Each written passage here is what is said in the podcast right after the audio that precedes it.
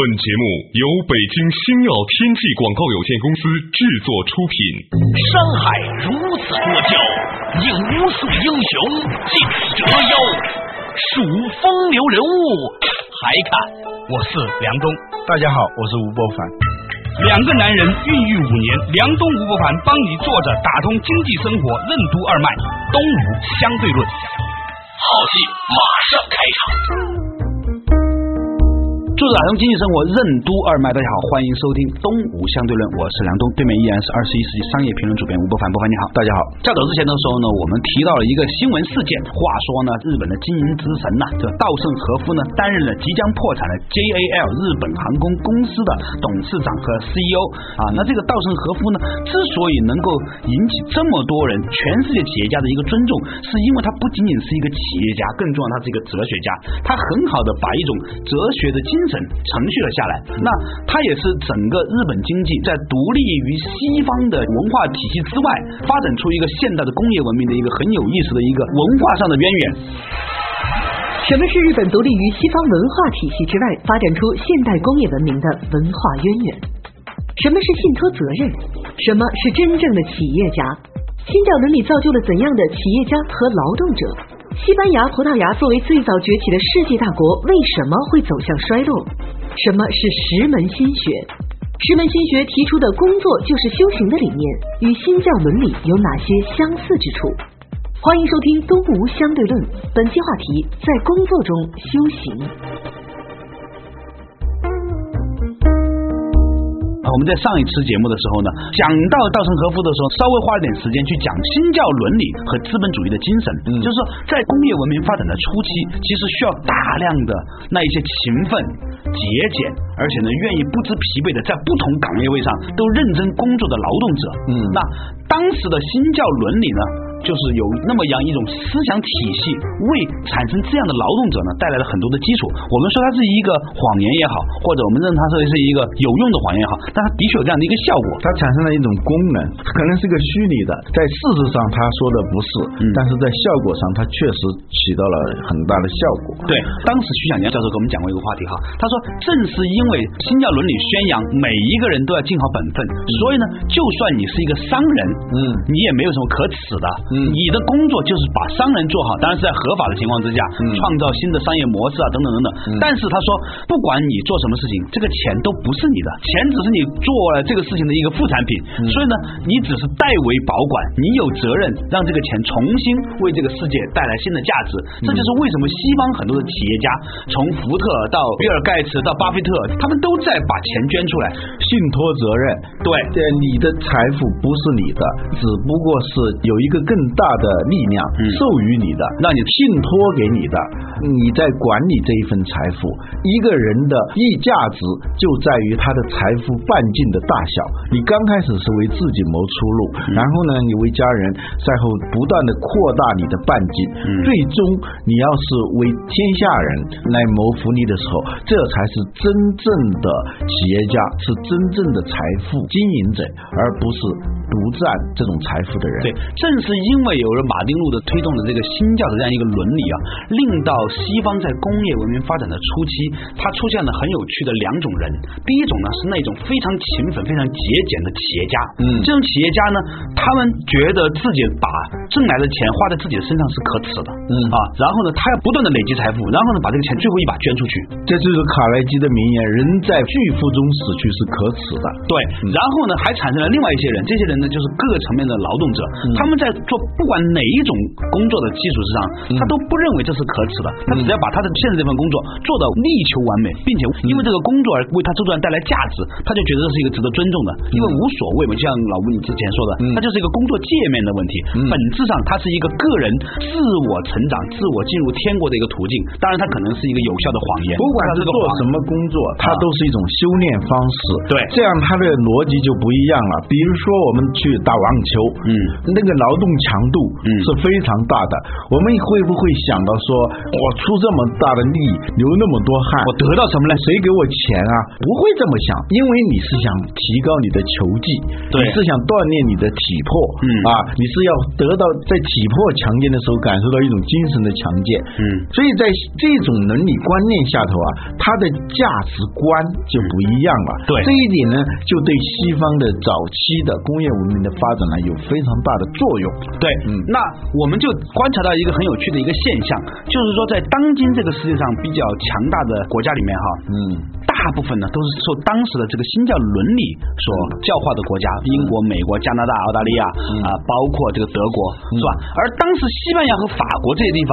啊，包括法国，他们后来有很多殖民地，但是他们的文化并并不能够为后来的经济的发展带来很大的价值。我们大家看过那个大国崛起就知道了。对最早崛起的是西班牙、葡萄牙这些国家，那不是叫新教的，对叫天主教。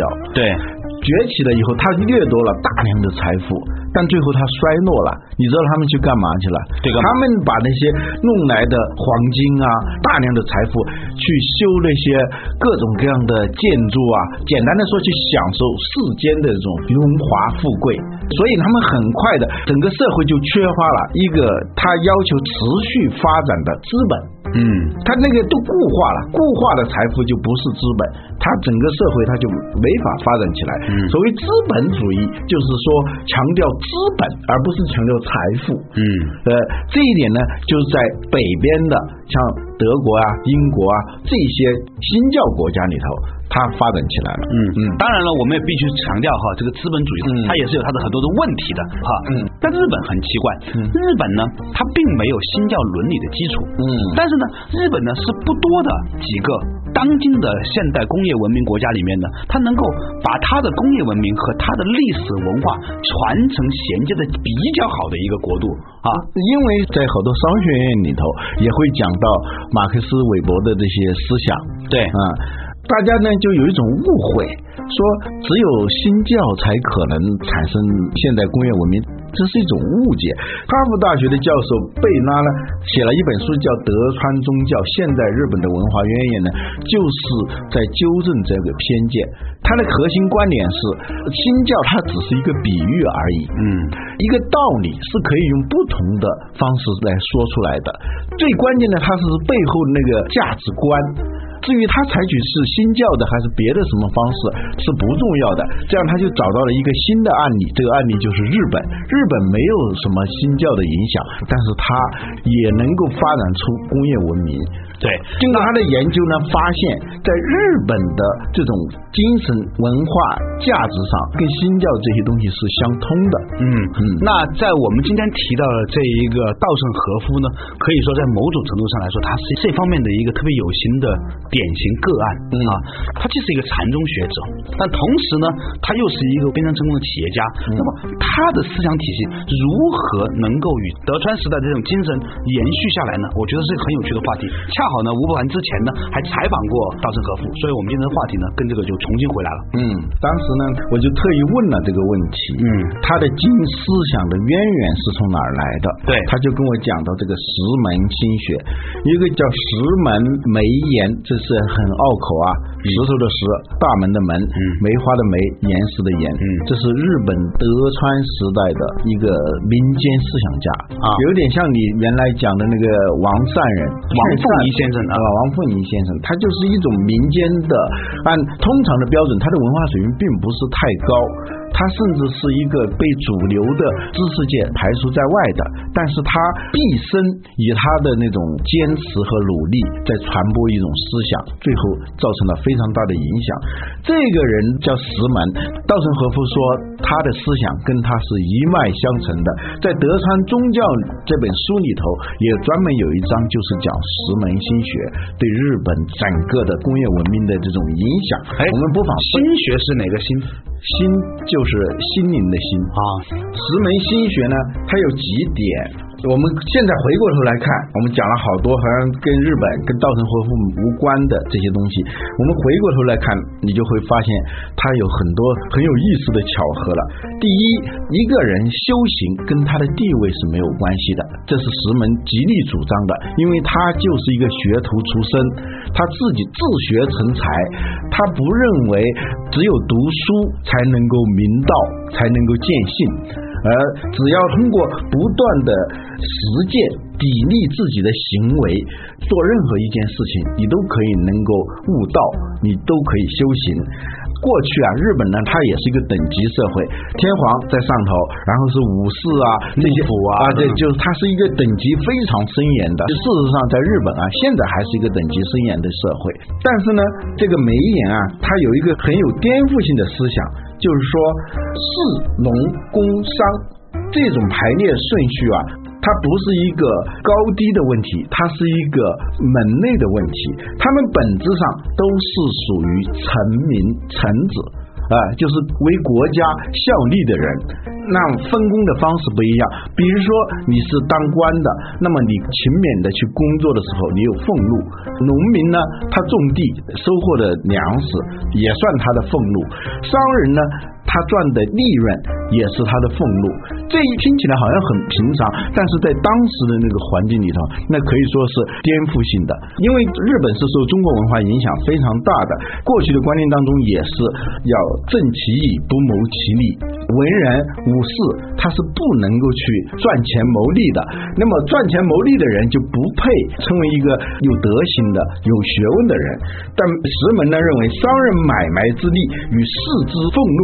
同，如果是没有买卖获得的利润的话，就像一个臣子他没有俸禄一样。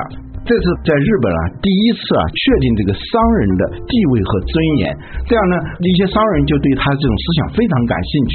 他的很多学生都是商人。嗯，过去呢，商人很自卑，石门的学说呢就告诉他们，你们没必要自卑，你们现在从事的这些事情是天之所授。你们承担的这个使命实际上是很崇高的，它的核心的思想就是工作即修行，修行就必须要工作。他说一个人要修行啊，不必要到寺庙里头去。嗯，这跟新教伦理很像。嗯，新教伦理马丁路德也强调一个东西，他强调说，如果你恰好成为了一个商人，那么你也有你的使命，那你就成为一个好的商人，更好的促进商品的流通，制造好的商业模式啊，雇佣更多的好的工人啊，赚到了钱。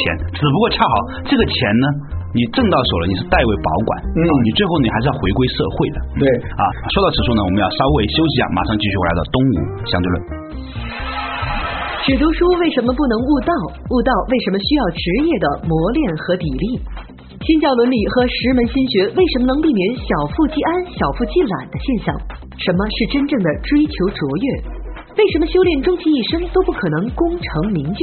万有合一的安全感、充沛感、富足感是怎样一种高峰体验？为什么说职场就是道场？人成就事，而事成就人。欢迎继续收听《东吴相对论》，本期话题在工作中修行。梁东吴不凡帮你坐着打通经济生活任督二脉，《东吴相对论》。作者儿童经济生活任督二脉，继续回来到东吴相对论，我是梁东。刚才呢，我们讲到了日本呢，曾经有一个思想学派叫石门的啊，石门石门心学啊，石门心学呢，它呢强调众生的平等，不管你是做政府公务员还是做商人，你们本质上都是一样的，你都是平等的，你都在创造价值啊。而且呢，他强调了，因为你的这样的一个平等性，所以你就要认真的对待你的工作，自真自善，做的最合乎道的情况之下的时候呢，不管做哪个事情，你都能够借。由这一份认真的工作而了解事物的本相，嗯，世间的真理，嗯，对。按传统的观念来看，他是一个野路子，嗯，他没有读过多少书，这个人，嗯，但是呢，他通过自己的悟道，通过自己的修行，来把这些道理免费传授给很多人。听他课的人呢，主要是那些商人，没有读过多少书的，嗯。石门啊，他甚至有一个观点，如果只是读书，是永远悟不了道的，嗯，你。必必须要有一份工作，有一份职业，认认真真的、一丝不苟的去做、去练习、去磨练砥砺自己，你才可能达到悟道的境界。嗯，而且呢，他认为悟道是一个不断精进的过程，而不是说突然有一天我悟道了，我就我就 OK 了啊 OK 了啊啊，他不是这样的。他实际上他个人呢，他悟道也是很缓慢的，他是也是一个过程。他甚至引用孔子说的悟道的过程：无时有五，有志于学，三十而立，四十不惑，五十知天命，六十而耳顺，七十从心所欲，不逾矩。他是这样一个一生的修炼过程，所以不存在就是说在悟道的路上我可以功成名就了，没有这样的过程，它是一个永远精进的过程。这就为大家做事情、嗯要不断的精益求精，追求卓越，嗯打下了一个很有意思的心理基础。现在很多企业都要叫做追求卓越。什么叫追求卓越？就是今天做的非常好了，你你已经认为做到一百分了，明天你没有理由不拿一百零一分。啊，他他这种精神吧，跟韦伯讲的那种精神啊是有相似之处的。他就说，结果是不重要的，重要的是你在修炼，嗯你在赎罪，你在用你的方式投资未来。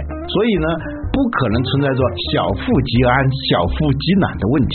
对，我们今天从管理学的角度来看，其实这就叫企业家精神。嗯，企业家跟致富的人还是有一个很大的不同。企业家也可以致富，但是致富的人不一定是企业家。所以呢，只要一息上乘，你都要不断的修炼。人生就是一个不断修炼的过程，用你的劳动不断投资的过程啊创造价值的过程对对，所以呢，第一个要勤奋，勤的意思啊，就是我们汉语里的勤就是尽的意思，嗯，穷尽的尽，就不断的要把你已有的东西啊掏出来。尽最大的努力是这样一个过程。嗯勤之外呢，还有就是要俭。嗯为什么要减？是因为你工作，你勤劳了，你付出了，你可能就有成果了。但是这个成果不属于你，你没有权利去享受它，因为你做的事情是投资，你这是为了未来去投资去修炼。所以稻盛和夫他有一句经常讲的话：人生的目的就是修炼灵魂，嗯而不是别的。因为你最终什么都是带不走的嘛，所以他到六十岁的时候，他有勇气把自己的财富都捐出去。这样呢，他就说，在他眼里头，工作不管是去化缘、去要饭、去管理一家公司、管理一家成功的公司，还是管理一家濒临倒闭的公司，都是在干什么？都是在修炼灵魂。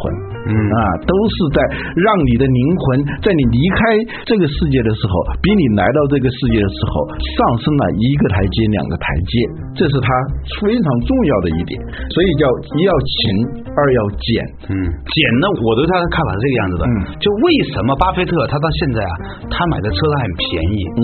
并不是说他买不起，嗯。而是说在他眼中拿五万美元去买一部车是很愚蠢的行为。对因为五万美元你拿去买了个车，明年只剩下两万五千块钱了，嗯那折旧一半。对在他的手中，这五万块钱明年可能是十万块钱，因为他还有个投资回报的价值，嗯所以他认为差别不在于五万和五万，而在于十万和两万五。嗯那两年、五年、十年之后，这个差别就更大了。所以说，他绝对不会允许自己花那么多钱去消费。用石门的话说，他就世间万物没有可以称为己物之物，就是没有什么东西是属于你自己的。嗯你顶多可以有经营权，有管理权。你唯一能做的事情是修炼你的灵魂，然后布施给大家去创造福利。这这就是舍。这就是为什么巴菲特他每天那么省钱，但是他把钱挣出来最后一大笔，嗯全部捐出来的原因。他背后的心理动机是什么？嗯我认为他的心理动机就是他根本就没有认为他挣到钱是他的。嗯，人生的最高的这个境界啊，他不是说我拥有了私人飞机，我拥有了大的游艇，而是说达到一种境界。这种境界呢，是一种与天地合一的一种内外都充实的那样一种感觉。